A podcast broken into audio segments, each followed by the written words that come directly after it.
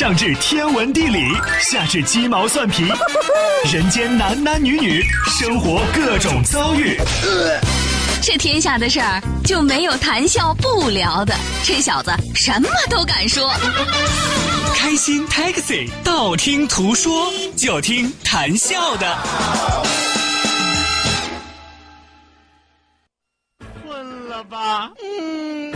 累了吧？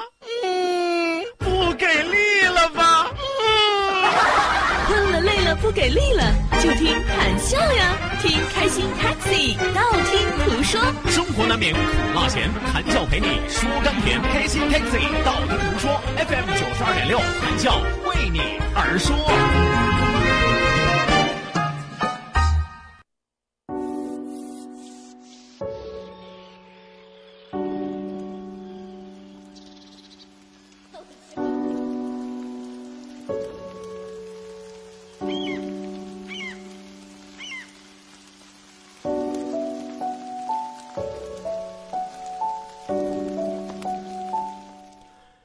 你别说，偶尔出现这样的音乐，还着实有点不太适应。就好像一个原本那么不正经的人，突然变得很正经，那不是我吗？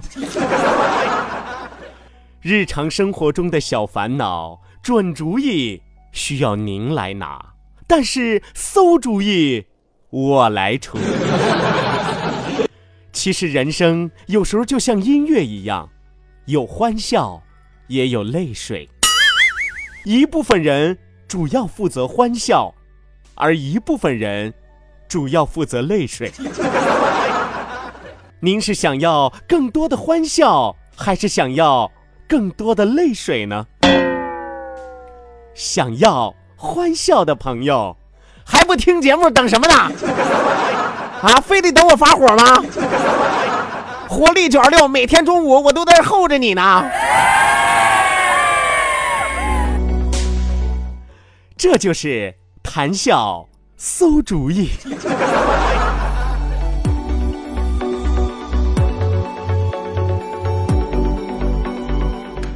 哎呦，我说句实话啊，我自己都有点不太适应，你知道吗？就跟撇着大胯说话似的，你知道吗？什么叫撇着大撇着腮帮子啊？撇着大胯说话，再给扯着呢。好的，那收音机前各位亲爱的小伙伴，欢迎您准时走进活力九二六，这里是每天中午十二点到十三点由谭笑为您送出的开心 taxi，道听途说，我是你们的老朋友谭笑笑。假期过得还好吗？玩的 happy 吗？不管 happy 不 happy，都希望您今天中午一定要开心哦。话又说回来哈，清明节能有多开心？虽然假期挺开心，但是因为是这个节，敢开心你也不敢开心。所以说，还是要问大家一句啊：清明节您过得安康吗？多主流的问候方式。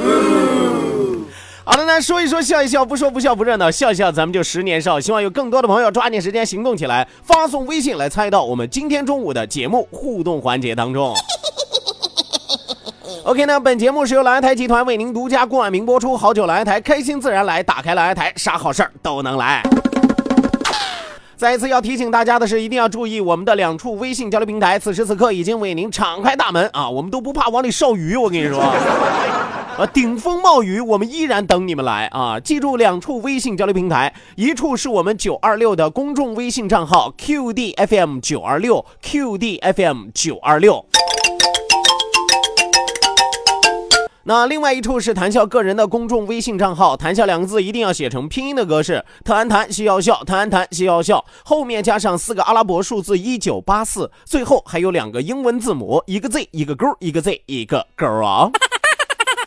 OK，那网络收听我们的节目，欢迎您手机下载蜻蜓 FM，搜索青岛西海岸城市生活广播，或者是直接关注我们九二六的公众微信账号 QDFM 九二六，正在为您同步直播啊。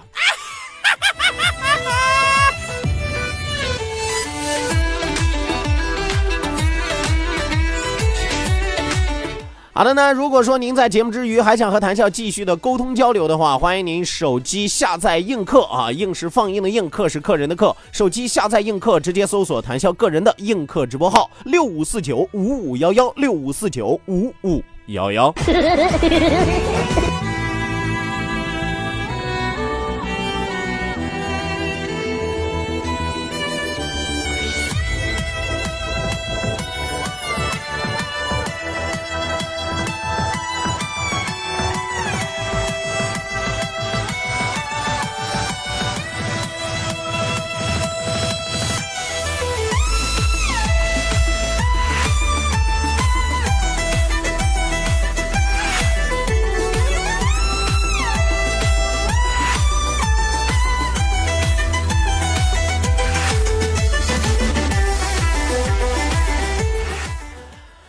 那在假期之前啊，在假期之前，谭笑已经基本上把收音机前所有的男同胞给得罪了一个遍，是吧？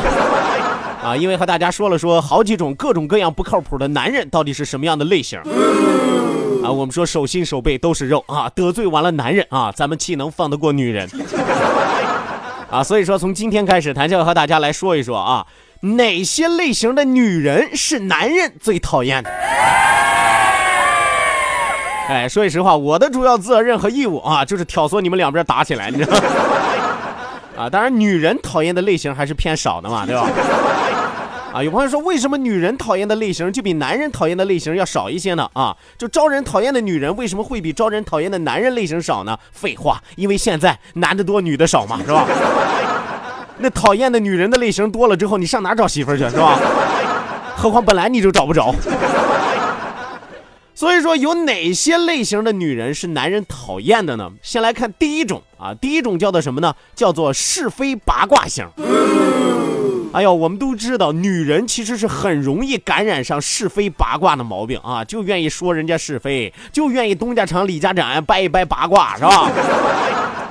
我们但是咱们得从大环境上来看，这的确是一个八卦的时代。可问题是，如果你老是八卦，老是搬弄是非，时间久了就会让人产生厌恶的感觉。所以说，不要老是评头论足那些无事生非的事儿，否则有一天啊，你会被世人 所唾弃。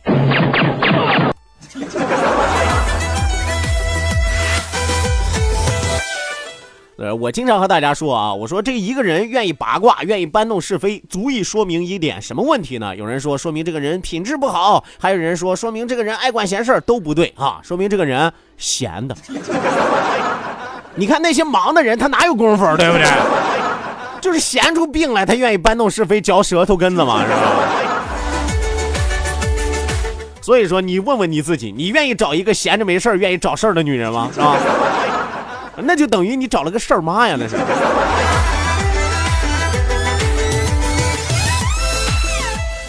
再来说啊，再来说另外一种让男人讨厌的类型啊，哪一种类型呢？叫做爱慕虚荣型，是吧？我们说爱慕虚荣的女人一般有一个最大的特点，什么特点呢？叫做物质至上，是吧？有钱什么都好说啊，你身高不够，你才一米五，哇，你家里好几百万，可以。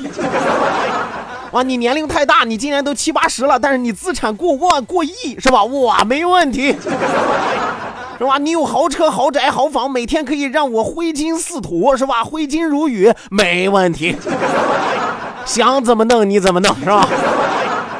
所以说，这样的女人总是会感觉到不满足，因此久而久之，这样很容易让男人产生疲劳的感觉和讨厌的感觉。正所谓君子爱财，取之有道。所以说，抛弃虚荣，勇敢面对真爱，是这些女人应该学会的好习惯。啊，你时间久了之后，你名声在外了呀，别人一打听，哎呀，这个女人长得怎么样呀？挺好啊，身材怎么样啊？挺好啊，这个女人人性怎么样啊？人性啊，嗯，能是人就不错了哈，那是啊，因为有钱的话，你让他不是人，他都愿意哈，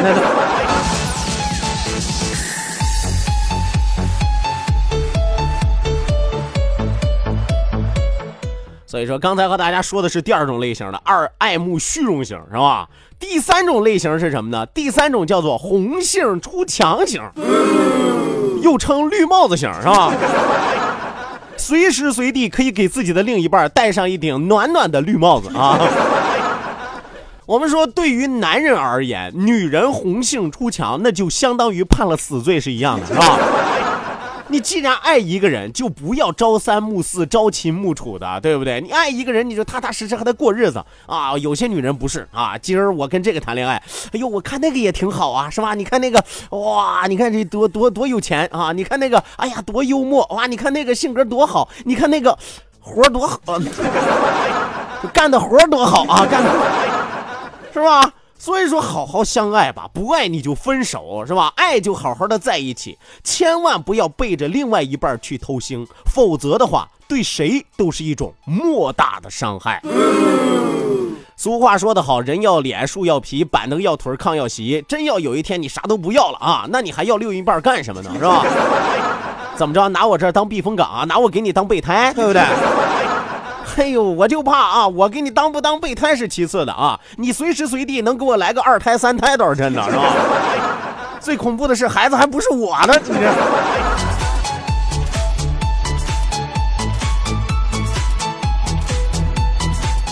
所以说你横向一比较，你就会发现啊，前面这两个吧，你忍忍还能过去，而且有时候能帮他改改，是吧？是非八卦呀，你可以管一管嘛，对不对？还有一部分呢，爱慕虚荣的呢，怎么办呢？你实在没有钱，他也就离你远去了嘛，对吧？就是这种红杏出墙的啊，真的是很麻烦。哎，可能打骨子里他就有这样的兴趣爱好，是吧？而且涉猎广泛，你知道吗？说你这玩意儿你怎么管？你没法管呀，对不对？你还能把它拴起来？那人家还得告你，对吧？我和大家说这么多，主要目的是为了什么呢？凡事长住了眼啊！当然了，招人讨厌的女人的类型就这三类吗？不是，时间有限啊，咱明天接着得罪人。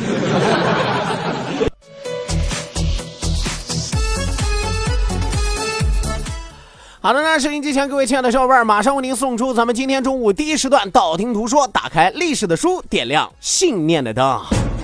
道，万法自然；听，天下大观；图，风雨无阻；说，说说说说说什么呀？到底说什么？我哪知道？听谈笑的呀。说，谈笑风生。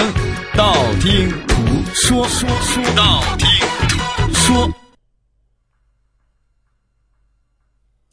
啥意思啊？跟我玩静默是吧？啊，这好容易，我我我以为有个音乐轰一下，这，哎呀，不嗨呀，不嗨，我没激情啊，我。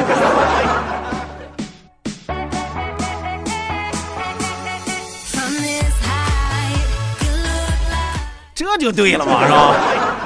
讲历史同样也是需要有激情的啊！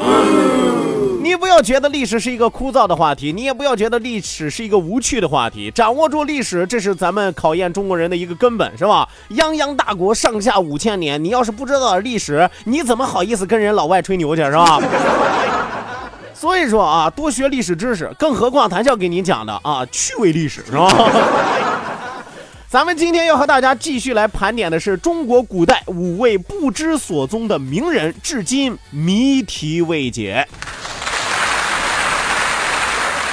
今天要讲的这位了不起啊，农民起义领袖是吧？自己自立为王啊，当然下场比较惨淡啊。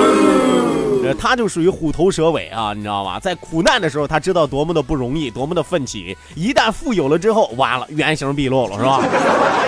你就会发现啊，没有文化真可怕，对吧？所以咱们今天要和大家说的是兵败不知生死的闯王李自成。李自成生于一六零六年的九月二十二号，卒于一六四五年的五月十七号。原名叫什么呢？原名叫洪基啊。有朋友说，原来是个卖电脑的，这是个，不是洪基电脑啊，不是。人原来就叫李洪基，你知道吗？他有一个小字叫黄来儿啊，又名枣啊。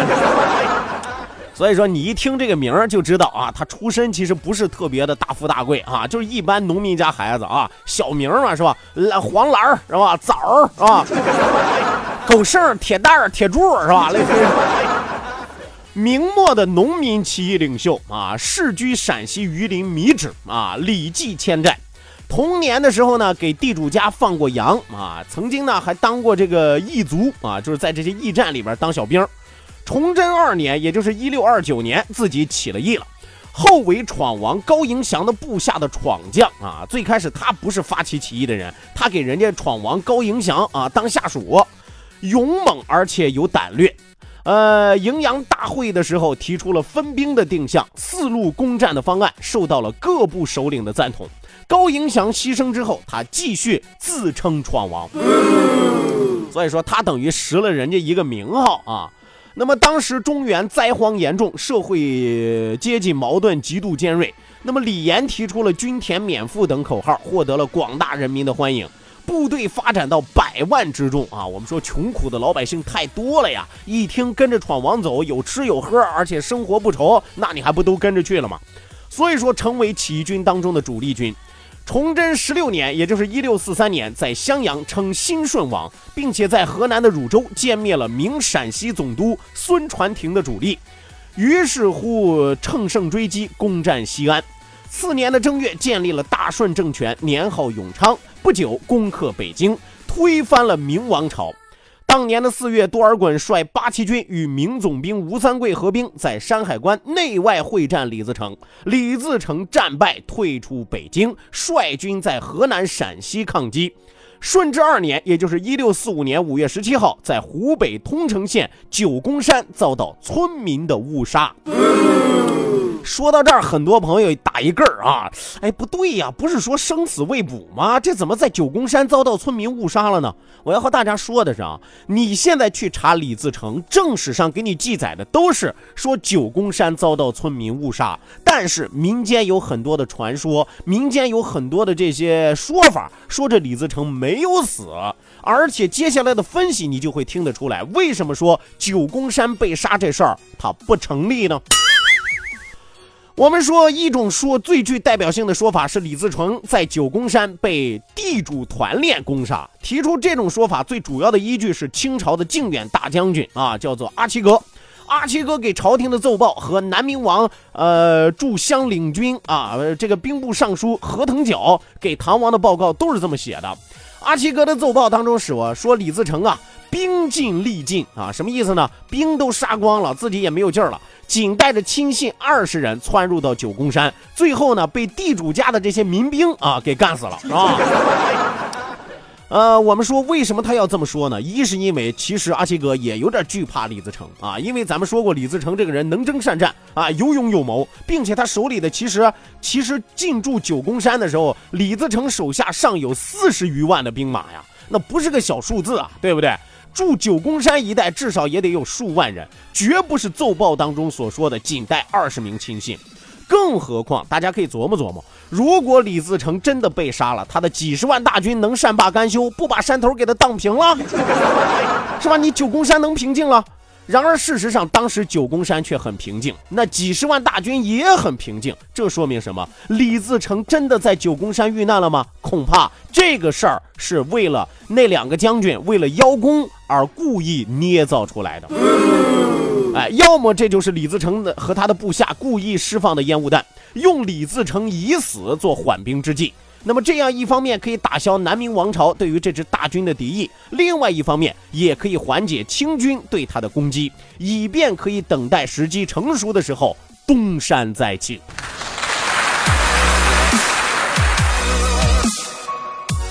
呃，当然还有一种流行的说法，说李自成并没有死，而是在夹山寺出家做了和尚啊。这种说法最早见于这个叫做《廪州志林》啊，《廪州志林》当中记载说，李自成兵败之后呢，没有死，而是跑到了湖南的石门夹山寺出家做了和和尚，法号叫什么呢？叫奉天玉啊。后来这个人便到夹山寺探访。寺中一位七十多岁的老和尚还记在还记得夹山寺过去的事情。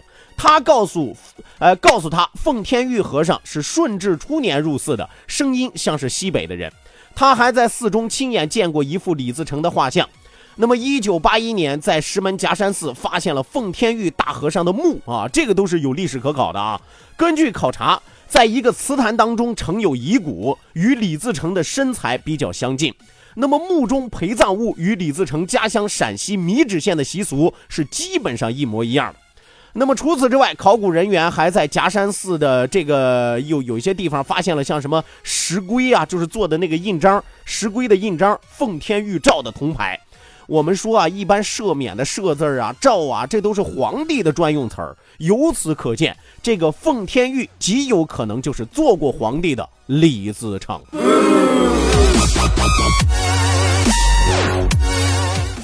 当然了，最近这几年又有人对李自成的结局提出了更新的说法。那么认为李自成兵败之后呢，也没有出家做和尚，也没有在九宫山遇难，而是辗转来到了粤北的这个金城山啊，在那里继续从事抗清斗争。后来因为叛徒出卖而受伤，死于马背之上。当然了，以上这三种说法都各有一定的道理，但是都是一家之言，并非最后的板上钉钉的定论。李自成兵败之后的结局，到目前仍然是一个未解之谜。所以说，李自成去哪儿了啊？最后下场如何，恐怕还尚需时日、尚书年月，才能给大家一个真实可考的结果。